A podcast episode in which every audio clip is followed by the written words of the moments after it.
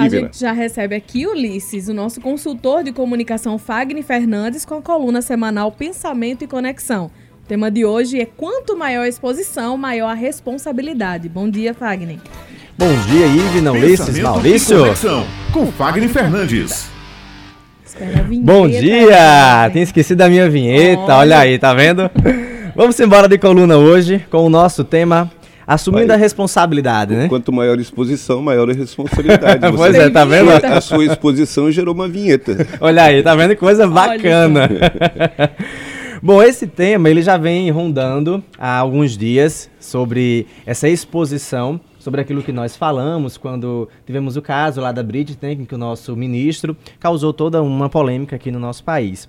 Não só dessa forma também, é, semana passada em uma emissora local nós tivemos um repórter que teve uma crise né, de estresse emocional e chegou a fazer um pedido de demissão ao vivo e que também chamou a atenção aqui da nossa grande João Pessoa.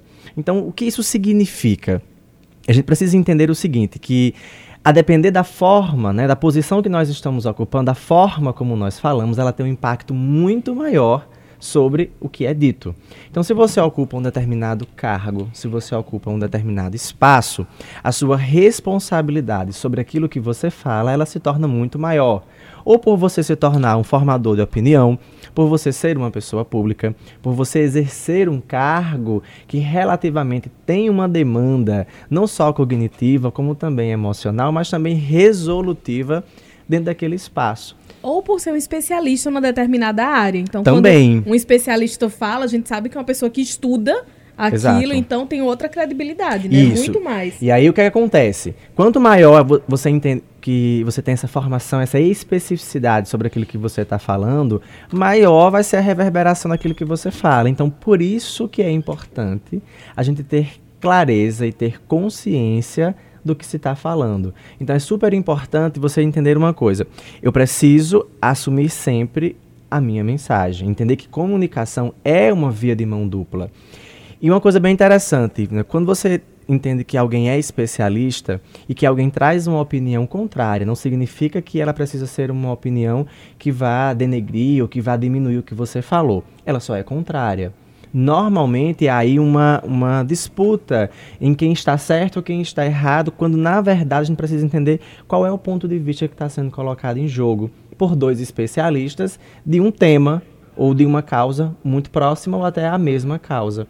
Porque nós somos pessoas diferentes, nós trabalhamos de maneira diferente, é preciso entender que cada um tem uma forma diferente de falar sobre algo. Ou seja, a divergência ela é extremamente saudável, ela é importante nos contextos para entender que eu posso falar, mas eu também sou responsável por aquilo que eu falo. E não culpar o outro, ou quando a gente percebe depois, aquelas desculpas. Então, o que é que acontece? Eu percebo muito que é como se as pessoas elas usassem uma oportunidade, elas não pensam, elas não racionalizam, e aí entendem que aquilo é uma oportunidade de extravasar.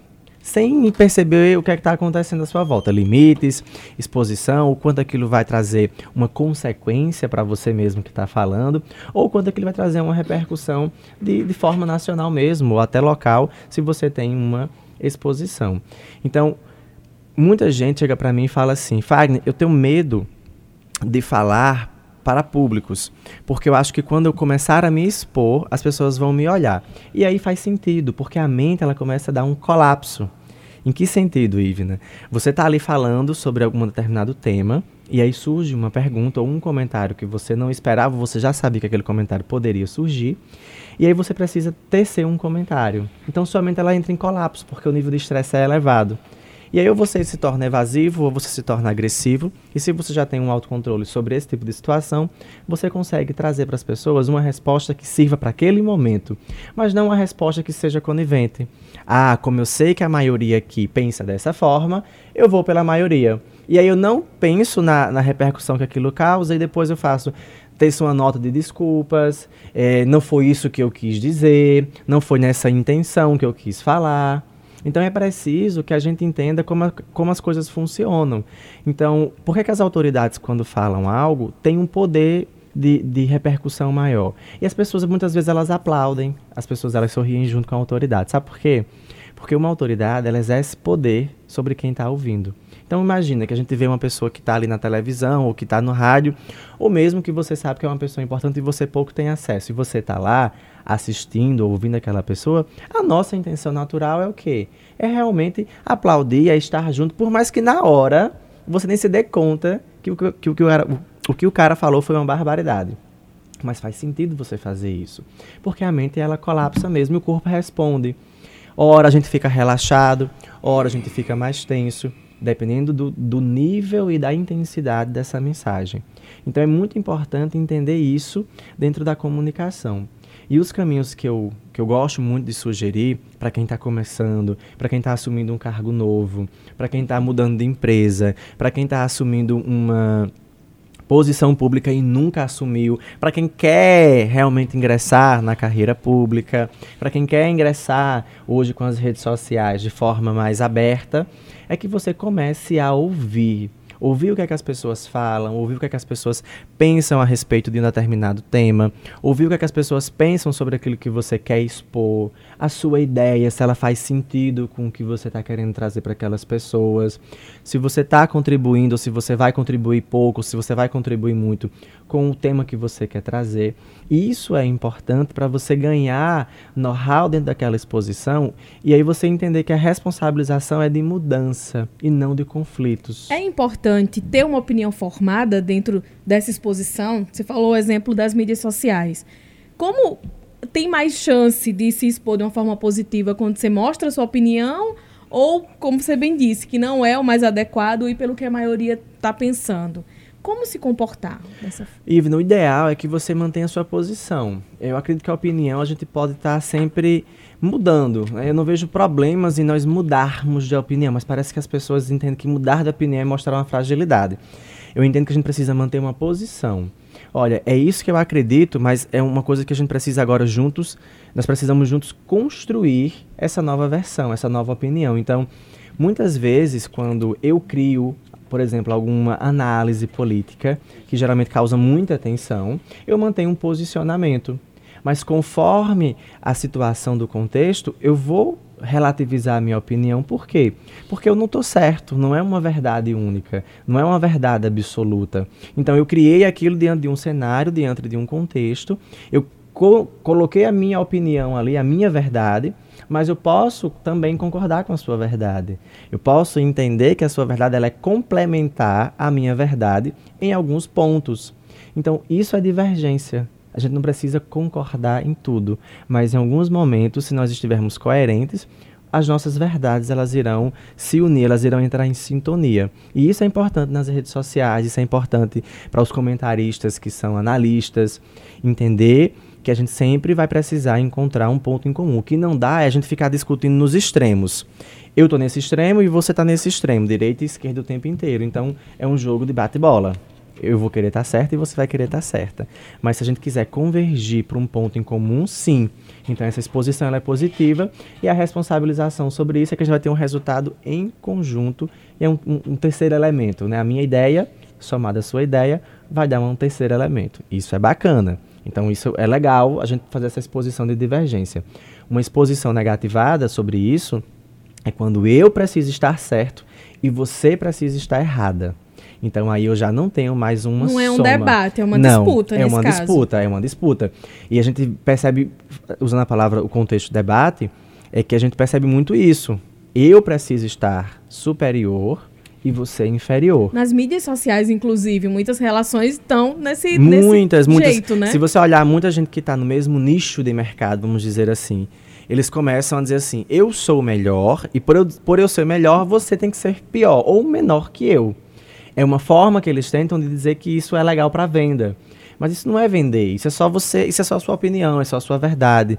No entanto, eu preciso entender como chegar para essa pessoa e dizer, olha, mas você é melhor Bacana. E em que que você eu posso considerar que você é o melhor? Como é que você pode me dizer que você é melhor? E aí é onde começam os, os entraves das pessoas. Então, quando a gente perceber que alguém está ali fazendo uma grande exposição, que a gente tem uma pessoa ali que está é, falando muito sobre coisas que nem são da alçada dela, e que ela tá falando, provavelmente ela já deu um colapso mental e ela já tá falando ali sem perceber muito o que Tá ela no tá dizendo. automático. Entrou no automático, ou de defesa ou de fuga, porque colocaram ela naquele momento. Então, por exemplo, eh, quando as pessoas vêm para um programa, para cá, para o jornal, e ela vem para um tema, e aí surge um ouvinte, e as pessoas têm muito medo disso, de um ouvinte ao vivo fazer uma pergunta, porque ele não sabe o que, é que aquele ouvinte pode perguntar. E aí ele já cria ali um colapso. Então, quando o ouvinte pergunta, às vezes pode ser uma coisa mais simples, a resposta para chegar, ela vem com muito medo. Então a gente vai perceber isso na voz, no corpo. Por quê? Porque ela tem medo do que o que ela vai falar, por ser uma exposição, vai causar que tipo de ação lá fora. Mas a pessoa que tá falando, ela é responsável pela reação no outro? Sim e não. Eu sou responsável em causar em você uma transformação da ideia que eu trago aqui na minha coluna. Eu tenho essa responsabilização. E se eu estou aqui hoje como um colunista, falando sobre comunicação, sobre as variações sobre isso, eu tenho uma responsabilização sobre o que eu falo. Não de certo ou errado, mas de influenciar você para fazer algo. Certo ou errado é se eu for para os extremos, né? Em que contexto eu falei aquilo. Então eu tenho essa responsabilização, porque, a minha ideia é transmitida para outra pessoa. Se eu estou aqui como uma pessoa entrevistada que vem informar, aí a responsabilização é maior.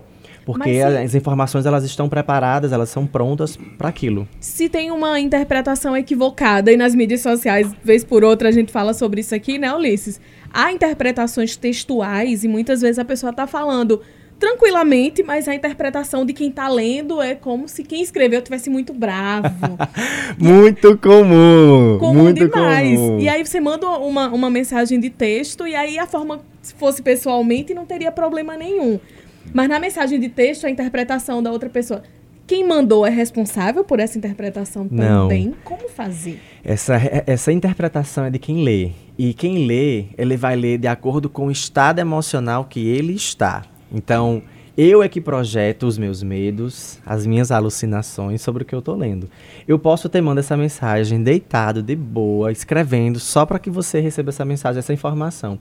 E eu estou aqui muito enfurecido com você por alguma coisa que aconteceu. E quando aquela mensagem chega, eu já interpreto que aquela mensagem veio num tom de voz, que as pessoas falam assim. E não precisa nem estar em caixa alta, não, né? Que é- que é se, o- não, se o- tiver em caixa é o alta, é confusão na certa. Eu, eu vou trazer um exemplo aqui de um, de uma- de um- de um texto de Zygmunt Bauman, que é um, um fi- filósofo pensador, e ele diz o seguinte, Fagner, nós somos responsáveis pelo outro, estando atentos a isto ou não, desejando ou não, torcendo positivamente ou indo contra, pela simples razão de que em nosso mundo globalizado, tudo o que fazemos ou deixamos de fazer tem impacto na vida de todo mundo. E tudo o que as pessoas fazem ou se privam de fazer acaba afetando nossas vidas. Perfeito.